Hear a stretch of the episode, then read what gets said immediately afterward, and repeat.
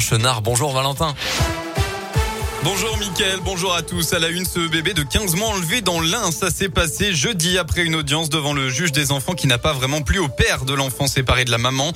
La fillette devait être placée avec droit de visite et hébergement chez la mère. Le papa a décidé d'aller chercher le bébé au domicile de la maman et de partir avec.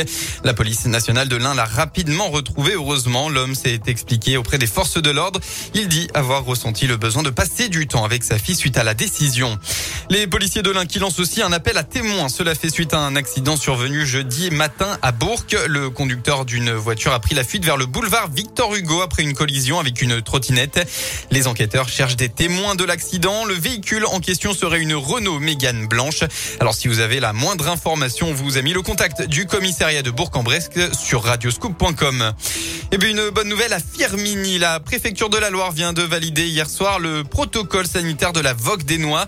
La mairie avait proposé un modèle réduit de l'événement la fête aura donc bien lieu sur cinq jours entre le 16 et le 24 octobre et le pass sanitaire sera contrôlé à l'entrée de chaque manège.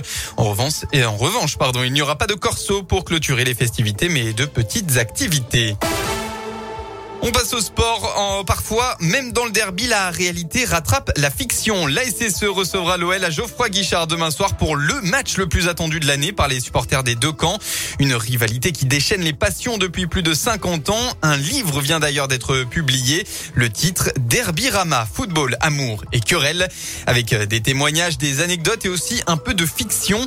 Et si Juninho avait tiré un coup franc face à Kurkovic, le grand gardien de la SSE des années 70, qui aurait gagné entre les Verts de 76 et l'OL de 2006.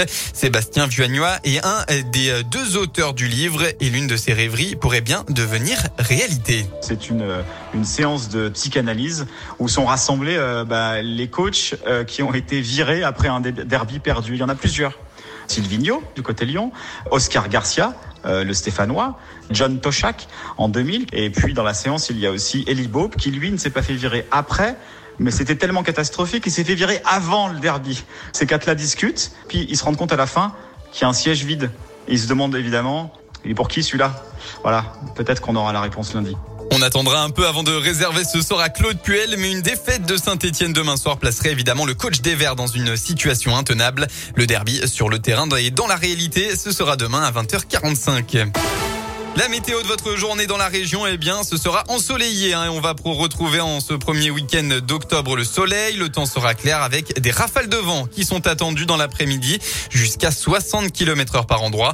Et malheureusement, retour des nuages en début de soirée avec une très grosse perturbation pluvieuse à prévoir demain.